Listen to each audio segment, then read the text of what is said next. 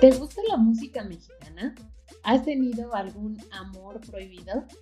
¿Prefieres cantar en inglés? Pues justamente Selena también lo prefería. Estamos casi por cerrar la temporada y el final viene con ritmo. A 26 años de la muerte de la reina del Tex-Mex, vamos a darle tecnocumbia en Spoiler and Chill.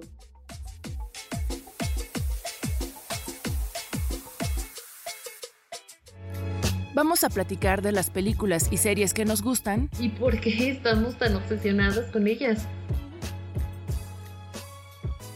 El 31 de marzo de 1995, en México era noticia de primera plana el asesinato de la reina del Tex-Mex.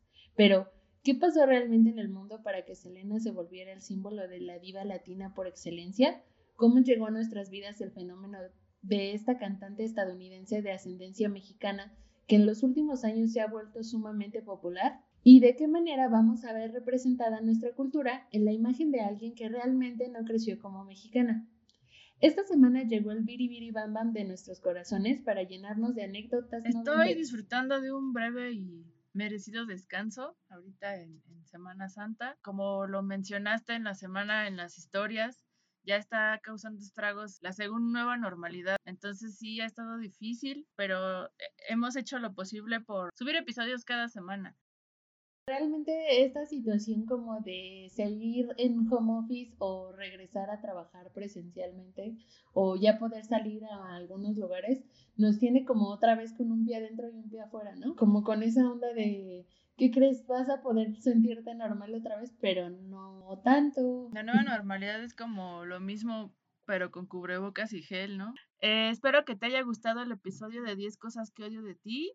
Esa chamarra que me puse es una chamarra de piel que está vieja y la odio porque parece del Buki. Pero la verdad es que nunca imaginé que me fuera a servir como para disfrazarme de Cat Stratford. ya cumplió su propósito. Por favor, sí sigan esas historias porque la verdad es que yo no esperaba que Mar lograra reensamblar el outfit totalmente. O sea, yo dije, ah, pues igual encuentra una blusa que se parezca o así. Pero sí estuvo estuvo bastante, bastante pegada al personaje, como para que no vean. Oh, chance y nos animamos ahora para Make Selena Great Again. ¿Me vas a hacer volverme a cortar el fleco, Marta? Es lo que estás insinuando, porque podría hacerlo. porque me encantaría, lo he estado pensando. O podrías ponerte uno falso.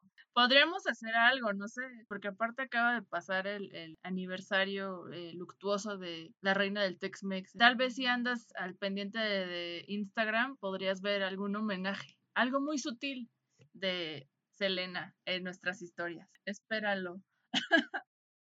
en estos últimos años que ha estado muy de moda, sobre todo entre los famosos eh, en Estados Unidos, en comparación de los que se han disfrazado de Selena, creo que mi favorita ha sido Demi Lovato, pero la que no me ha gustado tanto es Kim Kardashian. Siento que todas las Kardashian tienen esta onda de apropiación cultural de muchas culturas que ya me desespera, así de no eres ninguna de estas culturas y la que sí eres no la tomas. Tienen ascendencia armenia y hay un día que se conmemora en Estados Unidos de una tipo batalla o no sé, la verdad soy ignorante en qué se conmemora ese día, pero ellas hacen como muchos homenajes y van a, a, un lugar a dejar flores y así. Y de cualquier manera es lo único como armenio que he visto en su vida. De entrada no sé por qué tienen esta fijación de comportarse como personas. Ajá, justo, siendo de, de ascendencia armenia bien podrían mostrar a toda la gente que está interesada o, y no, porque pues nos enteramos sin querer, porque son virales sus, sus actividades, podríamos conocer más sobre su cultura, pero pareciera que no es tan importante, ¿no? Yo digo. es como casual, ¿no? Es algo del día que, que celebren o de alguna fecha conmemorativa y ya todo lo demás, bye como dices, tienen una plataforma bastante grande para aprovechar. Las culturas me interesan mucho y estaría bueno que hablaran más de eso, pero tal vez no, no son su hit.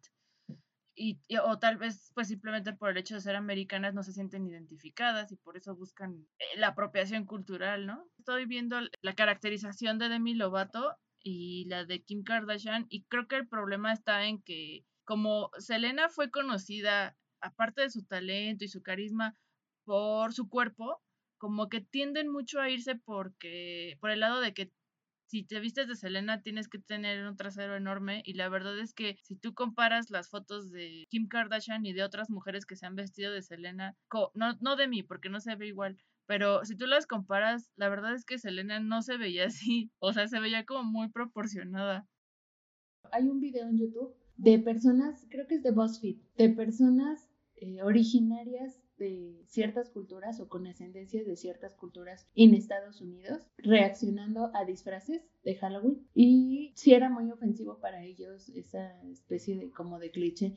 Y siento que lamentablemente por la esta biculturalidad que tenía Selena los gringos queriendo sentirse latinos. Selena es muy famosa a mi parecer porque representa una cultura que es bastante difícil representar en, en, Estados Unidos y en México, que es la cultura chicana. Los chicanos no son ni tan mexicanos ni tan estadounidenses para que puedan abrazar en cualquier país su, pues, su existencia, ¿no? Y entonces Elena es muy importante porque ella lo representa sin problemas y sin clichés.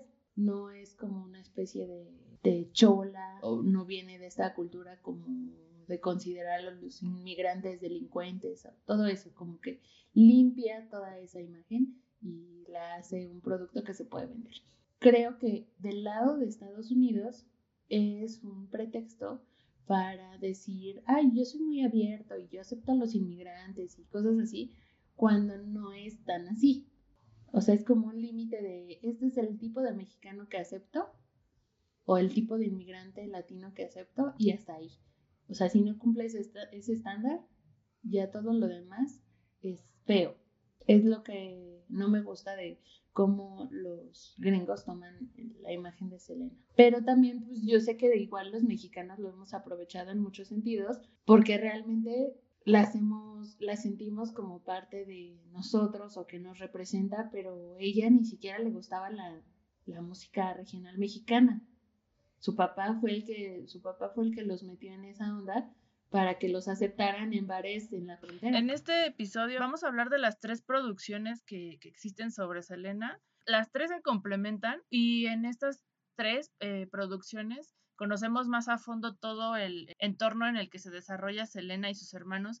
Y es bien cierto lo que dices, porque el papá tiene una gran visión para armar esa banda que él anhela a costa de los mismos deseos de sus hijos. Selena y sus hermanos crecen como, pues como los niños que son, eh, eh, son los hijos del sueño americano, los papás eh, latinos se van a Estados Unidos a, conseguir una, una mejor calidad de vida y entonces crecen sin identidad. Son latinos, en casa hablan español, la cultura es latina, pero en el exterior escuchan música en inglés, les hablan en inglés, entonces empiezan a, a conocer esta cultura eh, pues americana y em, Selena hablaba inglés, obviamente le gustaban los, bueno, obviamente a ella y a sus hermanos les gustaba la música de esa época, de los ochentas, nada que ver con la música tradicional mexicana, ¿no?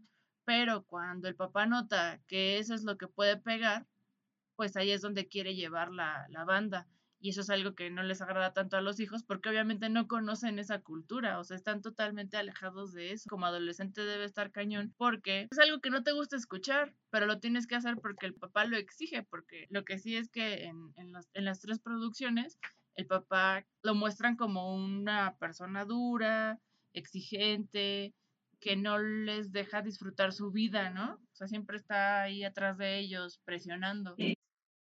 Es, es esta onda del papá viviendo en la piel de sus hijos, que estoy segura que justamente toda esa necedad seguramente sí ayudó a que Selena y sus hermanos llegaran hasta donde llegaron, ¿no? Justo hoy estaba platicando con, con, mi esposo de que lo muy ignorantes que somos sobre Selena. Yo te puedo decir que a mí me encanta ver la película y me encanta así como las playeras, todo, ilustraciones, todo lo de Selena. Pues no conozco su discografía inicial.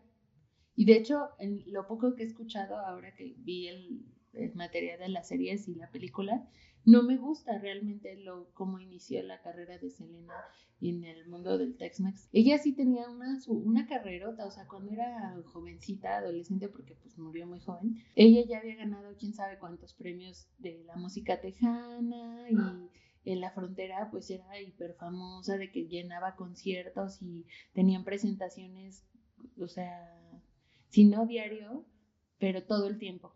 No tenían vacaciones por la misma insistencia del papá y, y estoy segura que toda esa fama pues la consiguió el papá siendo así de necio no solo con ellos, sino con la industria.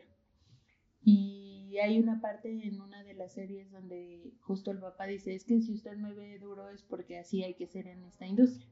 y ella no la tenía fácil porque tocaba música que estaba como pensada o eh, acostumbrada a que la representaran los hombres, ¿no? Las bandas norteñas, por ejemplo, eh, pegaban más que ellas, ellos cuando empezaban, porque era, ella era una niña y era mujer y pues, cómo vamos a bailar, ¿no? Algo que canta una niña. Entonces sí estuvo chido hasta dónde los llevó, pero sí es un hecho que es insufrible del papá, o sea, de que no manches, déjalos respirar. Siento que hasta cierto punto, pues sí había un poco, un poquito de, de abnegación de la mamá. O sea, era un, ¿cómo le voy a decir? Pues si él es el que nos está llevando hasta donde hemos llegado, o él es el que consigue que con los shows, pues no sé, comamos, paguemos la hipoteca, lo que sea. Entonces sí, sí es bastante duro el papá. La verdad es que en todos estos que vi, no, no me cayó bien. No. Empaticé un poco con él porque sentía su desesperación de decir, bueno, es que si no la armamos, ¿qué vamos a hacer, no? Pero también siento que era mucha responsabilidad. Sí, mucha presión. Selena la serie. Es del 2020, protagonizada por Cristian Serratos y nos lleva por una serie de eventos de la vida de Selena en sus inicios. Ahorita Netflix publicó la primera parte estaba leyendo que la segunda parte va a salir en mayo y mm, le di una oportunidad porque me gusta mucho el tema de Selena por la nostalgia de la película de los noventas, pero me costó trabajo. Serie de la, que se estrenó en Netflix y muestran cómo, a pesar de esta presión que ejerce su papá sobre ellos, eh, tratan de, pues, de disfrutarlo, ¿no? Em, Selena y su hermana realizaban el vestuario para, su para la banda. Entonces, al final trataban de disfrutar eh, lo que podían. Pero también vemos cómo poco a poco los empieza a absorber el proyecto al grado de que ya Selena no estudia o que buscan la manera de negociar para que ella se pueda ir de gira. Y pues tienen que estar totalmente enfocados en la banda, no se relacionan con nadie más que entre ellos mismos. Y obviamente, bueno, cuando ya van creciendo, pues, ¿qué esperaban, no? O sea, obviamente se terminan relacionando con personas que están cerca del entorno o como en el caso de Selena, que son parte de la misma banda, ¿no? Porque no hay más oportunidad de socializar. Mm, a mí me gustó, ¿ves cómo iniciaron? sí, obviamente no todos los, los eh, todos los personajes, o el reparto no es tan conocido, pero te, te, lo arman de tal manera que tú te vayas enganchando desde que Selena inicia, ¿no? Que inicia en un, en un restaurantito este, cantando eh, de niña. Y, lo hacen como muy romántico. Em, pero también otra cosa que me gustó fue que ahí hablan más de, de Chris. Y más es como algunos episodios que recuerdo que en la otra película, bueno, en la, en la, película protagonizada por, bueno, no, en la película em, es mucho más breve. Entonces me gustó como ver esta parte del romance eh, cuando se están conociendo Selena y Chris. Ya sé que se escucha muy cursi, pero eso es algo que me gustó de la serie. Sí tengo curiosidad de, saber qué va a pasar en la segunda temporada, porque pues ya debe ser el final, ¿no? Para la segunda temporada y ya falta poco para que ¿Sabes qué no me gusta a mí de las producciones de Selena ahora que las veo como más recientemente? Que tienen tan tanto porcentaje que va a tener éxito por ser Selena que le invierten bien poquito. Yo sé que las ganancias siempre tienen que ser más de lo que invertiste en un proyecto. Es así miserable la inversión. Hay partes en las que en esta serie que no me gustaron y me siento indignada porque sí me siento ofendida como espectadora. En que el tráiler donde eh, ellos van de gira, como se me hace como muy precario y donde viven el vecindario ni siquiera se ve real, o sea, no fueron para hacer unas tomitas en un vecindario real y decir, ah, bueno, ya lo demás, lo de adentro de la casa, lo grabamos en, pues en un estudio de grabación, ¿no? Y me molesta porque sé que seguramente las ganancias que recibieron por ello o por la serie, pues sí fueron altas o van a ser altas. Y creo que lo mismo sucede con los otros proyectos de los que vamos a hablar. Siento que podría ser más ¿sabes? O sea, que podrían dedicarle más empeño a esas situaciones o a esos detallitos de producción que, pues, digo, yo no, nunca he hecho presupuestos ni nada, pero no creo que no sea redituable como para meterle un poquito más. Eso es lo que no me gusta. De ahí en fuera, el problema que yo tuve y, y creo que me di cuenta muy tarde es que la empecé a ver en español porque la estaba la veía cuando, o sea, la ponía cuando estaba haciendo otras cosas, ¿no? Para escuchar. Y no me gusta porque obviamente los actores de doblaje tenían que hacer esta combinación de idiomas como vivían ellos, como seguramente lo estaban haciendo en el idioma original, y no se siente natural. Entonces ya me resigné y dije, no, no puedo hacer esto, aunque pues ya tenga que dedicarle tiempo para sentarme a verla porque mi oído no es perfecto para el inglés. Entonces dije, no, pues ya mejor la veo en inglés. Y ya como que mejoró un poquito. Pero una conversación que habíamos tenido tú y yo antes, cuando estábamos como platicando de esto, era el casting de las actrices para Selena. Creo que Cristian Cerratos es una chava bonita y que se ve latina, pero sigo que sigo creyendo que no se parecen nada a Selena. O sea, y, y siguen generalizando como que todas las latinas se ven igual y no es cierto. Incluso Maya Zapata, que es mexicana, y que tiene rasgos mexicanos y es muy guapa, no es igual a Selena. O sea, no se parecen. Si tú ves, el hecho de que usen el mismo peinado les ayuda, obviamente, y la ropa y el estilo y así, obviamente ayuda a darte una idea de decir, ah, sí, sí, siento como que es Selena. Pero no me gusta que generalicen que por ser latinas se parecen, porque no, ninguna actriz que han elegido para Selena se parece a Selena. ¿O tú crees que sí? De las tres actrices que han interpretado a Selena, Pienso que la más parecida es Jennifer López, pero aún así no logran, eh, la que está más cercana es, es Jennifer López por el cuerpo. Ay, tal vez está mal porque también vemos que, por ejemplo, en Disney buscan ya eh, como parte de la, de la inclusión, eh, pues no hay problema, hay que, hay que abrir las posibilidades y que haya actores no necesariamente iguales a los protagonistas de, de una película. Sin embargo, en el caso de Selena, pienso que no le han atinado. Las actrices que han seleccionado, yo lo que pienso, y tal vez está mal, pero están muy súper delgadas. Selena fue mm, reconocida también por su cuerpo. Entonces pienso que también habría sido importante el caracterizar mejor a la protagonista para que fuera todavía más parecida a Selena. El cuerpo de una mujer latina no es tan delgado, o sea, ya sé que hay de todo y no quiero entrar como en estereotipos, pero pues las latinas tenemos un cuerpo curvilíneo, ¿no? Entonces pienso que habría estado bueno ver a una actriz más curvilínea interpretando a Selena. También esta variedad de, cuerpos que hay y variedad de, de tallas que hay, ¿no? Por ejemplo, eh, eh, retomando lo del vestuario de la, caracterización de Demi Lovato. Demi Lovato no es una mujer eh, delgada,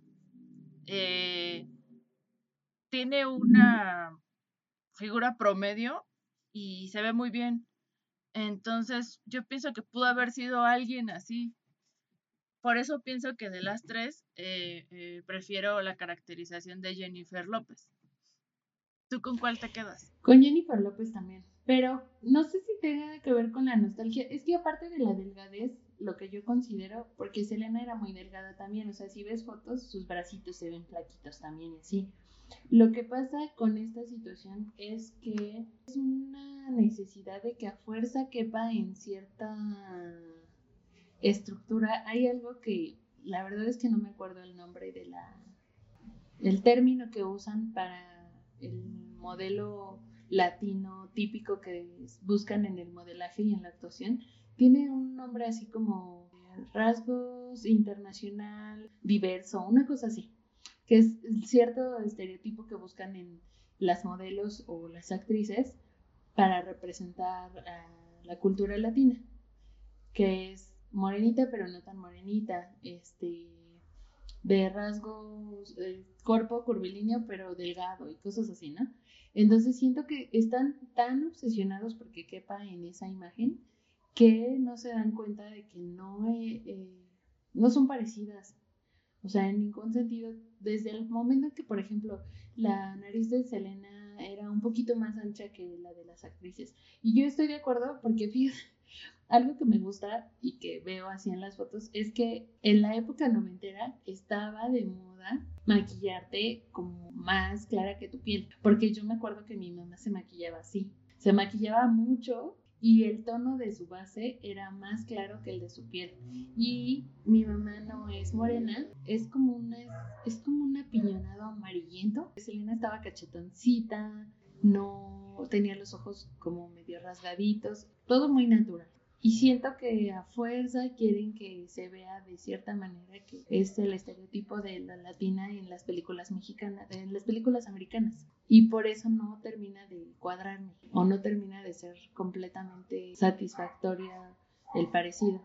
Pero pues ya con lo demás, pues yo me quedaría con Jennifer López, la verdad. Porque Cristian Cerratos está muy delgada, demasiado delgada. Tiene una sonrisa muy amplia, muy padre Cristian Cerratos. Y, y creo que le da como esa jovialidad que requería el personaje en la serie porque vemos a Selena adolescente. Pero aún así como que te quedas así como, oh, podían haberse, o sea, es Selena, tenían que seleccionar a alguien como, aunque tal vez, o sea, tal vez no que fuera famosa, ¿no?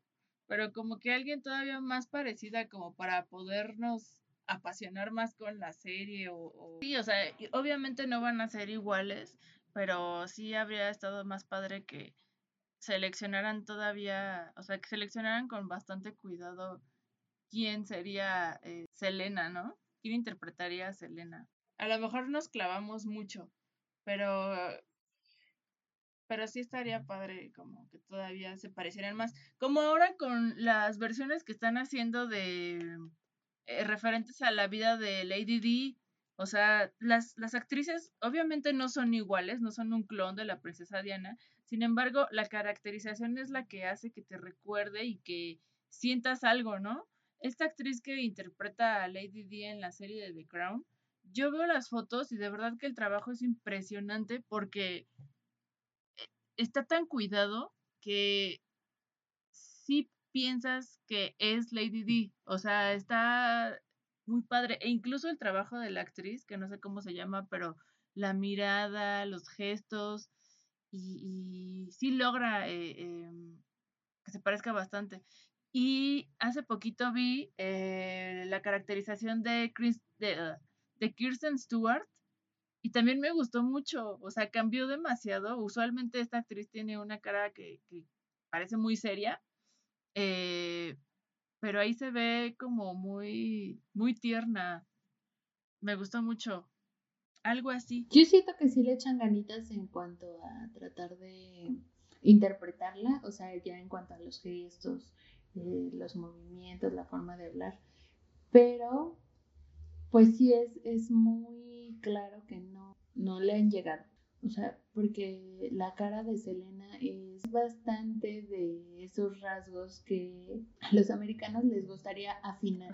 Es así como puede ser un poco menos latina o puede ser una latina que no se vea tan latina y es lo que hacen cuando hacen un proyecto de Selena.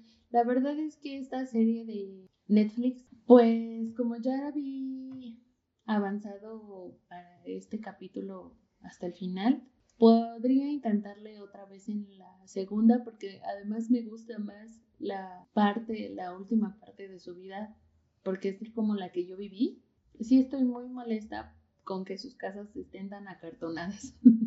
o sea, que, bueno, siento que Plaza Sésamo se veía más como un patio que las casas de los, de los Quintanilla. O sea, literal sí me siento como que es una lona, como en las, estas escenografías de la escuela, donde lo pintan todo en un pellón, lo ponen atrás y siento que en cualquier momento se va a ver así ondeando el pellón de las casas de la calle y me molesta mucho para que sea una producción de Netflix. Está bien a secas. Creo que también va a tener más éxito en la segunda parte, es que va a haber más canciones más conocidas, porque al principio de la carrera de Selena la verdad es que tenía éxito en la frontera, no, no creo que tuviera tanto éxito en México porque no es muy, no son muy populares las canciones de, de esa parte de su carrera.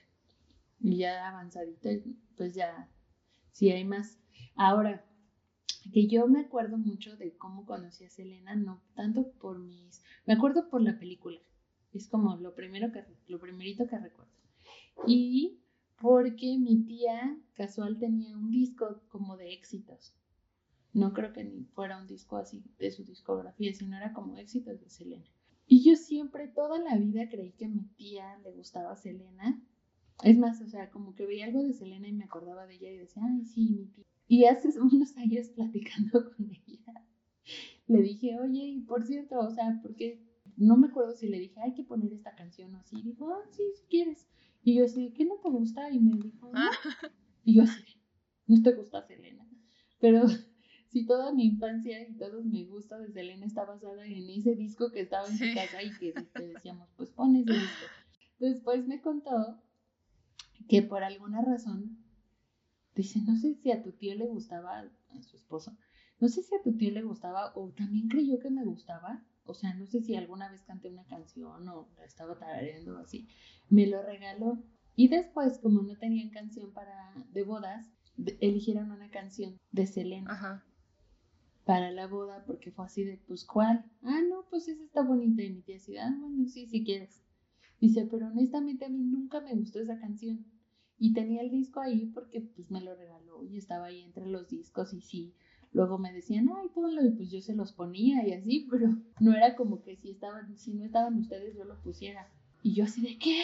Toda la base de mi gusto de Selena estaba en que las veces que me quedaba a dormir en casa de mi tía y poníamos el disco de Selena y me estás diciendo que nunca te gustó Selena. Y mi tía, pues sí, perdón, pero no. Y yo, ay, no puede ser pues entonces ya adopté a, Selena como por gusto propio y dije, bueno, ya me gusta por mí, ¿no? Pero sí me quedé bastante decepcionada. Fíjate que yo no recuerdo que a, mis papás les encantara Selena, ni tampoco que sean fans como de las cumbias, o sea, como del, del género de Selena y los dinos. Mm, pero probablemente el, el primer acercamiento que tuve eh, con la música de Selena fue en la escuela, en los convivios, porque eran las canciones que estaban de moda o que ya se estaban volviendo como esos oh, éxitos, ¿no? De, la cultura popular. Entonces recuerdo así como que... Amor prohibido cantando todos en la Y también algo que, que sí he recordado muy seguido ahorita que pusimos en la lista este episodio de Selena, es que pues también las canciones de Selena son parte de, del playlist de karaoke, ¿no? O sea, ahí están presentes. Está curioso saber que a esa persona que ni esperas que le guste es la que pide como la flor. Y también está esta onda que si te das cuenta es este parte de como esta doble cultura de Selena, que es muy marcado. O sea, nosotros hablamos de Selena y eh, decimos tal cual Selena pero en Estados Unidos le dicen Selena. Selena, ajá. O sea, por la manera de pronunciar las letras. Y incluso ella, o sea, entre su familia y así, veo que su familia igual ellos le decían Selena y así.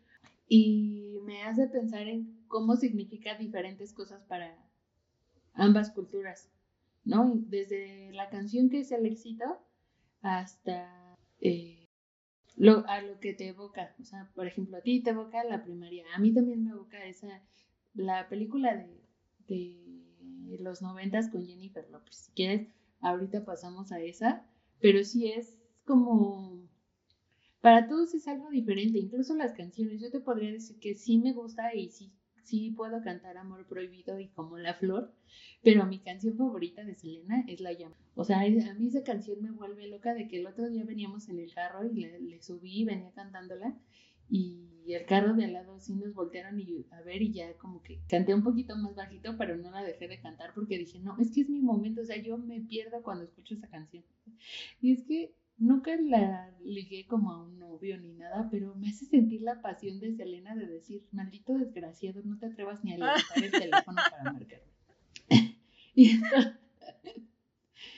y, me hace sentir muy emocionada. Y aparte, si te das cuenta, en esa época era cuando las canciones tenían un cachito hablado. Ah, Entonces, al principio suena el teléfono y el novio le dice algo así como, mi amor, soy yo, por favor no me cuelgues. Y cuelga. Y entonces ya se escucha un poquito del teléfono colgado y ya después ya empieza la canción. No me vuelvas a llamar, tratando de explicar que lo que vi no era cierto. Pero a mí me vuelve loca esa canción, así como si a mí me hubieran engañado, como si yo hubiera visto a algún exnovio besándose con otras y jamás me ha pasado. Pero sí me hace sentir la pasión cada vez que la escucho. De hecho, eh, mi esposo se burla de mí porque luego le estoy tarareando y nada más se sabe la parte, una parte donde dice canalla y entonces nada más dice canalla. O sea, nada más él nada más canta. Voy a tener que escucharla. A ver si me, si me causa lo mismo. Te contaré. Sí, y es que cuando cantas sus canciones te sientes como, como que tú también estás en este, en el, en el, en el Astrodome el concierto este, ¿has visto los TikToks? De cuando te dicen, pero algo tranqui en el karaoke y sale el chavo así girando, de, saludando a la gente como Selena. Ese concierto está bueno. Nos guste o no el género, está bueno el concierto. Selena se ve súper contenta, tiene, tiene coros, el Astrodome está abarrotado, forma parte de la, de la cultura pop, ¿no? De los noventas. Ahora, quería hablar un poco de la, de quién estaba detrás de esas canciones, porque compositor resulta que, fue A.B. Quintanilla, que es el, hermano de, Selena. Entonces resulta que sí era un romántico empedernido, porque las canciones están muy lindas. Desgarradoras. Creo que a mí la que me gusta más es la de Amor Prohibido.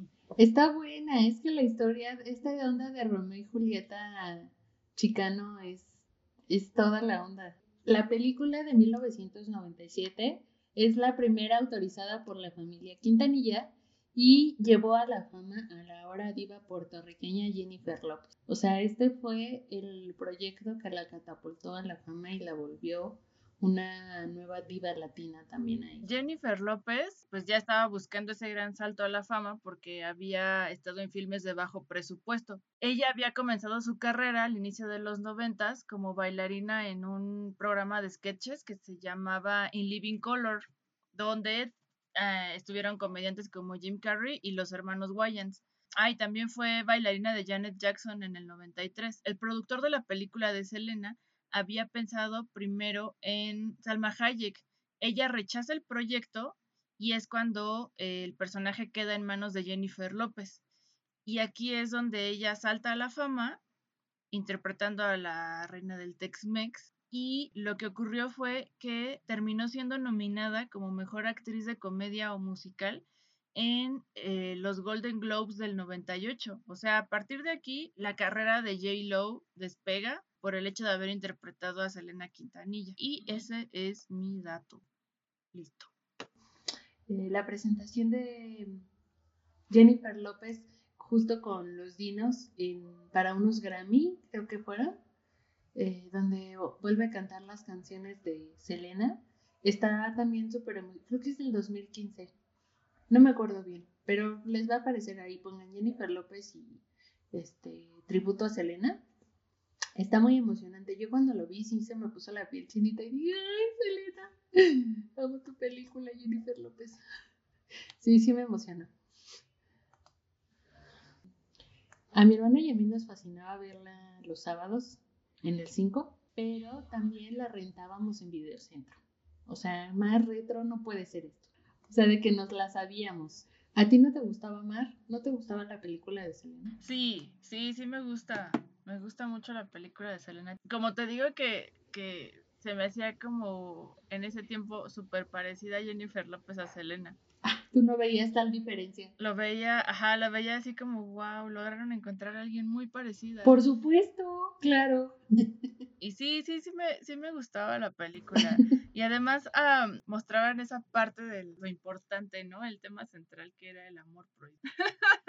También tenía esa, esa parte muy romántica y triste. Algo que me gusta mucho de esta, de esta película y que creo que sí lo trataron de pasar a los proyectos ahora recientes es que Selena era muy tierna, ¿no? O sea, a mí me da la impresión de que era bastante, si no crédula, sí era bastante como positiva. En algún momento como que sí te marcan que sentía la presión de su baba, pero jamás marcan que haya habido una especie de reproche, porque era como si es mi sueño y entonces él lo está haciendo por mí y yo también tengo que echarle ganas, ¿no? Por todos. Y era era súper buena onda de que, de que Yolanda Saldívar la manipulaba y ella nunca la odió. O sea, yo ya acá en plan telenovelesco personal, así de tantas cosas que le hizo Yolanda y ella jamás se la trató mal. Yolanda resulta que es una mujer controladora, ¿no? O sea, como que parecía como una especie de nana, pero a la vez ya se estaba pasando y pienso que también em, en las tres películas, en las tres películas, en las tres producciones a Selena la muestran como una eh, persona muy linda, tierna, amable, buena, ¿no? Dócil. Entonces pienso que también em, Yolanda Saldívar fue muy astuta para ganarse su confianza y también para poco a poco comenzar a controlarla, ¿no? Se aprovechó de todas estas eh, licencias que le dio la familia, porque la verdad es que siento que la subestimaron, o sea, daba tan tan un perfil tan bajo que le permitieron muchas cosas. Sí, le dieron demasiado, ¿no? Demasiada confianza. Y estamos hablando que, de que era una persona X que simplemente llegó y dijo, soy fan, me gustaría ser un club de fans de su hija y ya de ahí para real y después ya era administradora de un montón de cosas que dices, ok, supongo que tuvo que haber mostrado cierto grado de confianza, pero manejaba cuentas y así, cosas bien importantes que, que dices, no, tampoco pasaron tantos años, o sea, Selena murió súper joven. Entonces, del punto donde empezó toda la industria de esta onda del merchandise y el club de fans y su línea de ropa y todo eso, no pasaron muchos años. O sea, si pasaron cinco, estoy exagerando, yo creo. Y empezó a subir muy rápido, muy rápido, muy rápido y estaba ahí. O sea, Yolanda solo estuvo como en el lugar correcto, en el momento correcto. En la última entrega, ¿no? De, de Selena, que es en la serie de Netflix, en el último episodio, me parece, están platicando los papás de que, ah, pues el éxito que está teniendo Selena, qué más vamos a hacer y no sé qué. Entonces, de lo que platican los papás es que pueden comenzar a hacer merch, pero que ellos ya no van a poder tener chance y que el club de fans y que no sé qué.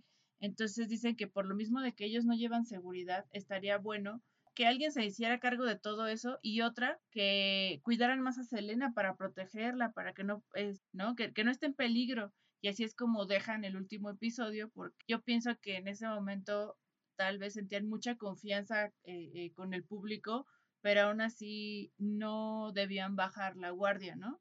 Porque, pues sí, hay muchas historias de fans que enloquecen y que terminan asesinando a sus ídolos como en el caso también de John Lennon. Y es, es muy triste porque es lo que más aman y al final terminan dañándolo. Es una, una onda enfermiza de querer sentirte en su piel, o sea, cómo la, el fanatismo raya en la obsesión y cómo mm, yo considero que en el caso de Selena y Yolanda Saldívar es esta onda tan manipuladora de que todo el tiempo bajo el agua logró tantas cosas, ¿no?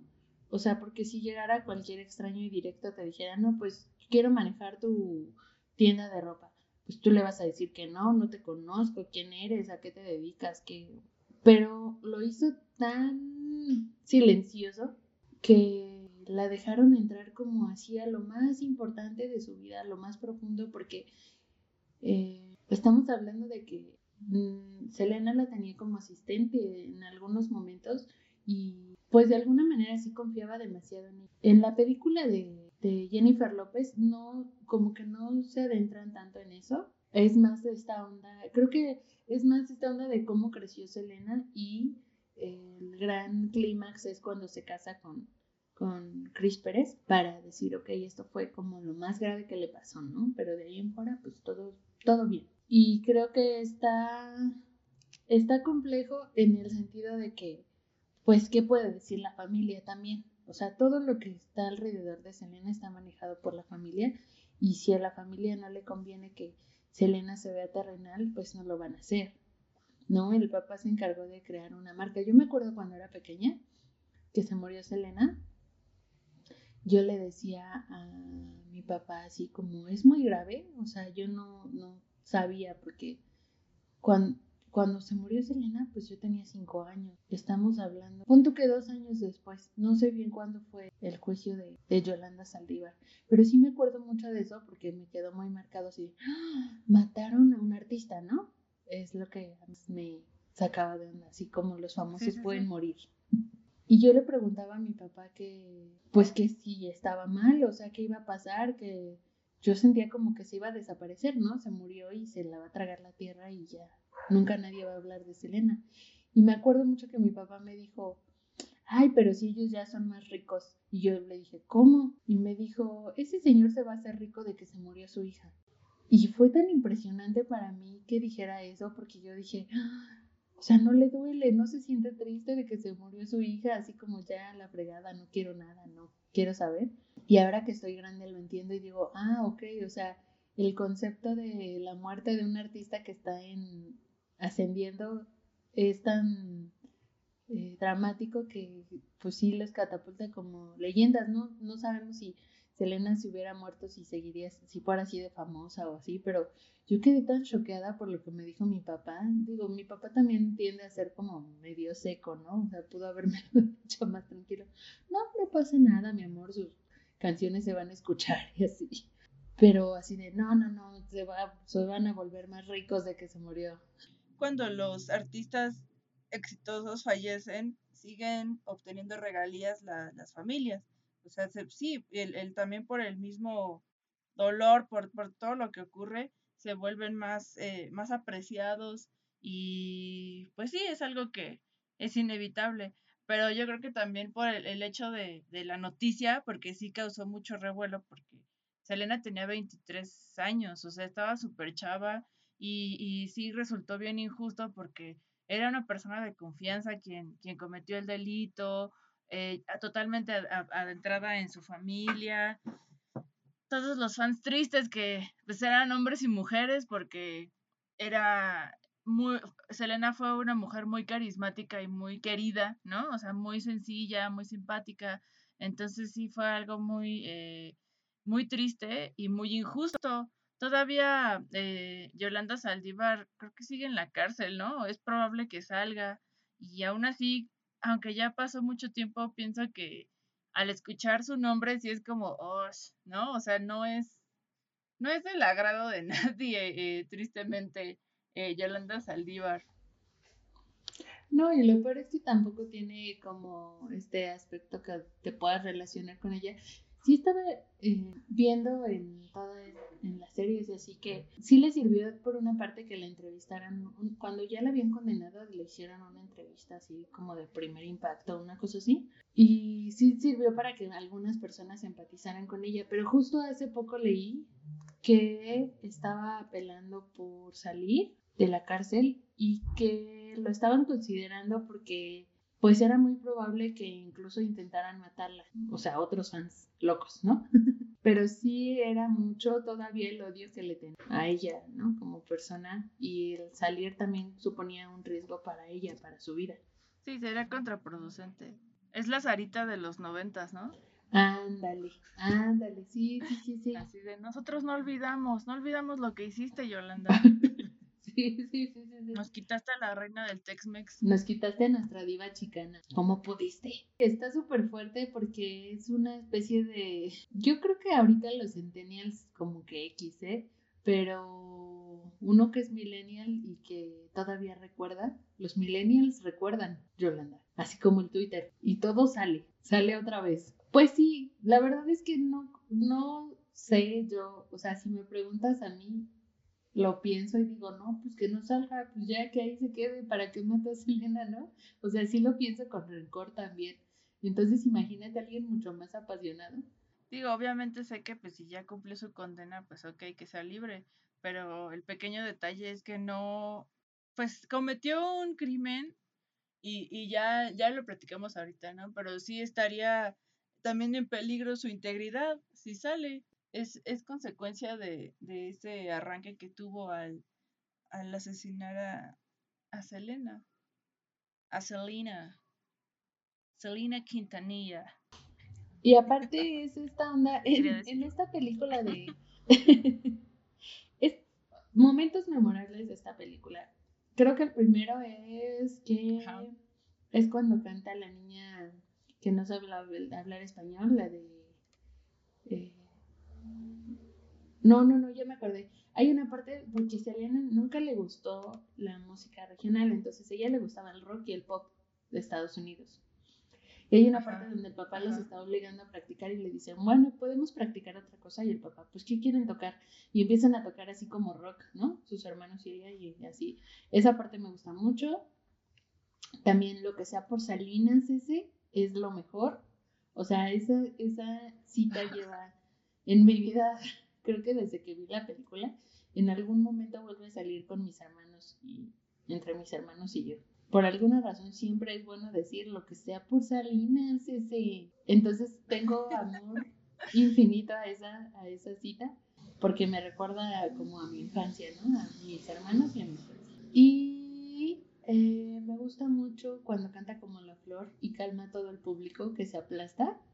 Ay, esta, esa parte no creo que sea cierta, creo que trataron de evocar a Mujer Bonita cuando va a la tienda y no le quieren vender porque se ve como pobre y resulta que les dice, ay no, ya no me gustó el vestido y toda la gente se le está ah, remolinando pidiéndole un autógrafo y las de la tienda se quedan así, ¡Ah! era famosa. ¿Tú tienes una parte favorita? Hay una escena eh, que es muy cursi y es la parte en la que se escapa con Chris y que está en el carro, que de hecho es un meme que dice, ¿cómo amo este cabrón? Que está volteando a, a ver a Chris y Chris va todo feliz manejando, ¿no? Entonces esa, esa escena me gusta mucho. Ah. se escapan y son felices. en Corpus Christi. Sí, se enteran por el, según en el radio, ¿no? Ajá. Que también, ¿por qué, ¿por qué le hizo? No.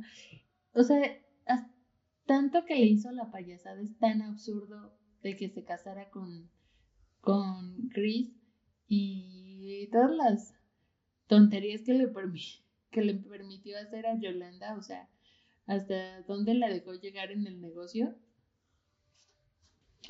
Tal vez no lo sentía tan directo, ¿no?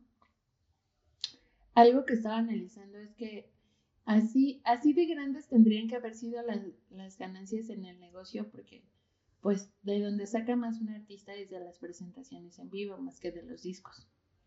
Porque los discos casi todas las ganancias se las quedan las disqueras. Tan, tan así tenían que haber sido las ganancias de, de las presentaciones como para no darte cuenta que te estaban ahí eh, pues sacando todo en esta de la mercancía, ¿no? Y lo del club de fans. Porque, o sea, yo entiendo que se dieron cuenta por, pues ya muy avanzada la situación. O sea, ya se había robado mucho. Que es lo que nos llevaría a la última, a la última serie, que se llama El secreto de Selena. Esta serie es del 2018 y retrata los bemoles de la cantante pero sobre todo se ocupa por la perspectiva de Yolanda Saldívar, que la brilló a acabar con la vida de Selena y está basada en un libro que tiene el mismo nombre, escrito por la periodista María Celeste Arraraz, que es una de estas em, mujeres que veíamos, mujeres conductoras que veíamos, creo que es primer impacto, sí, ¿verdad? Sí, sí, sí, estuvo en primer impacto. Esta, este, resulta que este, bueno, este libro fue un bestseller eh, e incluso eh, María Celeste Raras logró entrevistar a Yolanda Saldívar. Entonces, esta serie fue muy polémica porque aquí el secreto de Selena, pues es que tuvo un romance con un cirujano eh, de nombre Ricardo Martínez, porque este cirujano reveló que tuvo un romance eh, con Selena en un programa de Estados Unidos, aunque aseguró que nunca le hizo procedimientos quirúrgicos, que eso también estaba como en duda porque hay una entrevista de Selena. ¿Cuál es el chisme más grande que le han hecho? y ella contesta que eh, han insinuado que sus pompis no son de verdad. Incluso este, eh, esta entrevista está en el inicio de un cover que hace Elsa y el mar eh, de la canción de la de si una vez dije que te amaba. Ahí pueden escuchar este extracto de la, de la entrevista. Entonces, esta serie no está aprobada por la familia Quintanilla. Por eso quiero pensar que no fue tan exitosa. Aún así, lo que destaco de esta serie es una que está protagonizada por una mexicana que es Maya Zapata, quien entre otros filmes, pues yo recuerdo por ser Ro de Soy tu fan, y también eh, la interpretación de eh, Dayamanti Quintanar, que para interpretar a Yolanda Saldívar aumentó 18 kilos y pues asegura en algunas entrevistas que enfrentó crisis emocionales al adentrarse al personaje, al grado de que ya quería entrevistar, bueno, ya quería conocer a Yolanda Saldívar, pero ya como que fue mucho, ¿no? Ya se estaba pasando. Entonces, eh, no, es la versión favorita eh, de Selena, eh, pero aún así muestra otro, otra perspectiva porque permite conocer y comprender más a Yolanda Saldívar. Y, pero aún así no me convence. Pero bueno, es otra, otra perspectiva, ¿no? Al final. Por ejemplo, aquí siento que sí hicieron un súper esfuerzo en que eh, Dayamanti Quintanar se pareciera a Yolanda Saldívar y salió bien. O sea, sí es mucha la, la similitud. No, obviamente tiene sus diferencias de, físicas, de que no, su cara no es igual a la de Yolanda, pero sí se esforzaron mucho y se nota, ¿no? También es un hecho que no, este, mucho de, yo estaba viendo que parte de la producción es de Disney, la distribución es de Disney, pero, eh, más bien la distribución creo que es de Disney, pero siento que aquí como era una visión latina, o sea, era 100% latina, los actores eran mexicanos, eh, eh, toda la producción era en español, a diferencia de la película y de la serie de Netflix. Siento que sí cayó un poco en lo telenovelesco. No sé cómo lo ves tú. O sea, sí llegó a tener el ritmo, el ritmo telenovelesco, o sea, más allá de eh, si inventaron un drama o no, lo que sea, el ritmo era como el de una telenovela y era un poco, es un poco difícil para mí que no me gustan las telenovelas, pero estaba padre que tuviera una perspectiva latina porque todas esas, todas las producciones las habían llevado como los estadounidenses. Y sé que probablemente porque le convenían, no sé, a los Quintanilla, Seguramente pagan mejor. Pero, eh, pues sí, hacía un poquito de falta como verlo de este lado, aunque muchos actores eran de lo que callamos las mujeres, entonces para mí era como, como ver un capítulo muy largo de lo que callamos las mujeres. Ya hasta se me había olvidado, pero Maya Zapata empezó en lo que callamos las mujeres, ¿te acuerdas? Sí, y justo hablando de, Maya Zapata, eh, Maya Zapata es una de las, es una actriz que está súper guapa, es morena, delgada, con una sonrisa gigante, que eh, tiene el cabello negro, lacio, eh, usualmente lleva su cabello largo y resulta que ella es una de las actrices que han sufrido de discriminación por tener la piel morena, porque en una entrevista que vi dice ella que los papeles que tenía era para, mm, pues sí, como un, perfil bajo, un, un, papel de reparto, eh, un papel de sirvienta, lo cual es bien desagradable porque te das cuenta de que todavía no han avanzado en, las producciones eh, televisivas ni, de filmes, eh, porque siguen estereotipando eh, el, color de la piel, ¿no? En, X personaje. Sí, de hecho, esta Maya Zapata, el otro día vi una... ¿Cómo, cómo llamarlo? La verdad es que sí tiene un nombre, pero no me acuerdo. En, en YouTube sobre, está en una asociación antirracista en México y era una plática sobre racismo en México y ella hablaba mucho de esto de los papeles y, y estas situaciones que les piden, ¿no? Para hacer casting y está padre que es que, por ejemplo, a mí Maya Zapata me hace sentir como como muy chido que haya interpretado a Selena porque es un personaje, es una persona mexicana, ¿no? De nacimiento mexicana.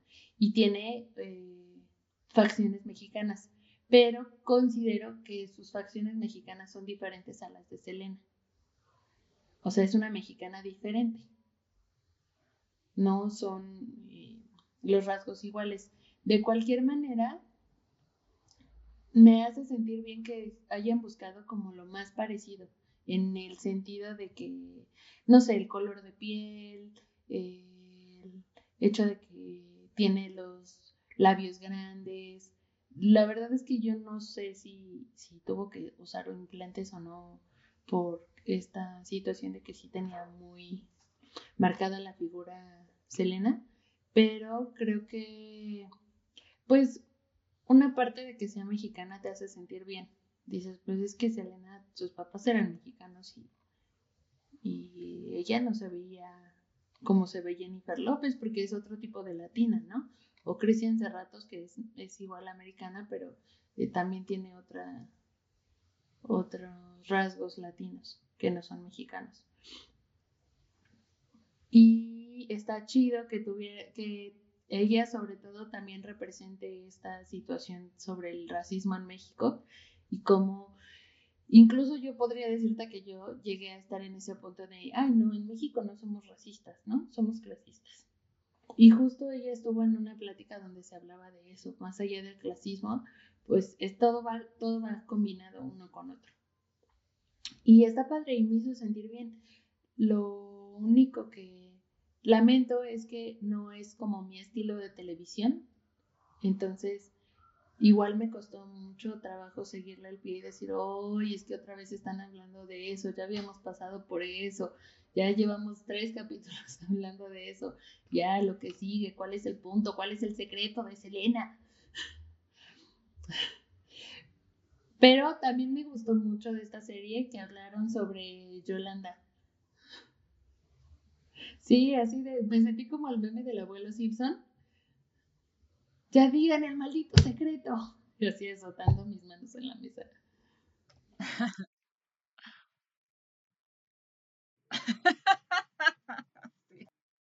Sí, es que yo creo que por eso mismo no es la producción preferida, porque hablan mucho, es, es como, es como esta corriente que surgió de, de las de las producciones de hablar del antagonista, ¿no? Comprenderlo, em, saber el motivo de su maldad y decir, ay, no, tienes razón, qué bueno que lo hizo, o ahora comprendo por qué es así, qué mal me siento. Y, y no está, no, me encantan, la verdad no me encantan, porque al final, sobre todo en este caso que, que fue real, no es como que tan fácil, digo, no se trata, no, no quiero decir que no perdono, o sea, no, no, no entrar en eso, porque sí soy muy alivianada para lidiar con el perdón, pero em, cometió, esta persona cometió un crimen. Entonces, no es como que quieras comprenderla, o que como fue su vida la justifiques. O sea, sí, obviamente debió tener una infancia triste o un pasado muy triste o a lo mejor algún problema que no se resolvió, pero es consecuencia de sus actos. Entonces, por eso pienso que no es del agrado del público porque es como si te invitara a decir, mira, pero por esto fue así Yolanda, eh, por esta razón fue así. Sí, como que justifican todo para que entiendas por qué hizo eso. Y, no, y ese no era el punto. Eh, y, y, me hace recordar como a la película de Maléfica, en la que tú la ves y dices, ah, pues con razón es malvada, pobre Maléfica, ¿no?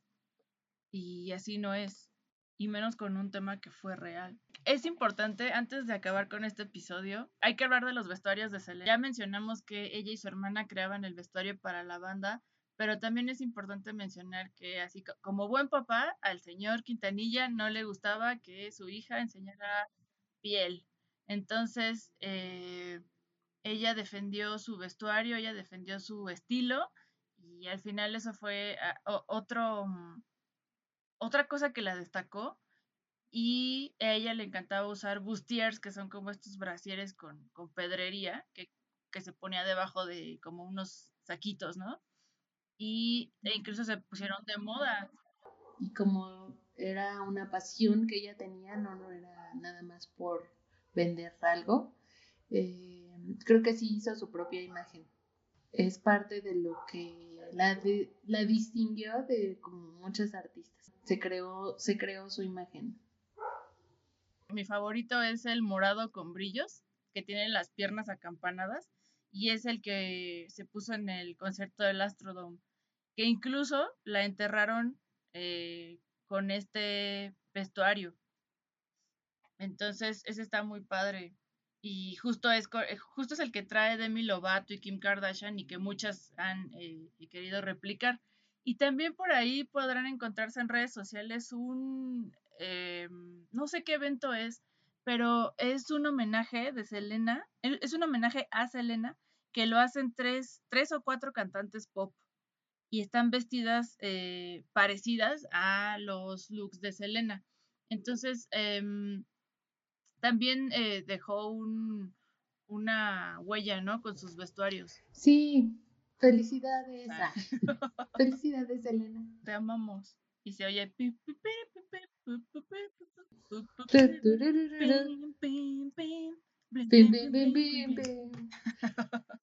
Es que se oyen bien chistosos esos pianitos, ¿no?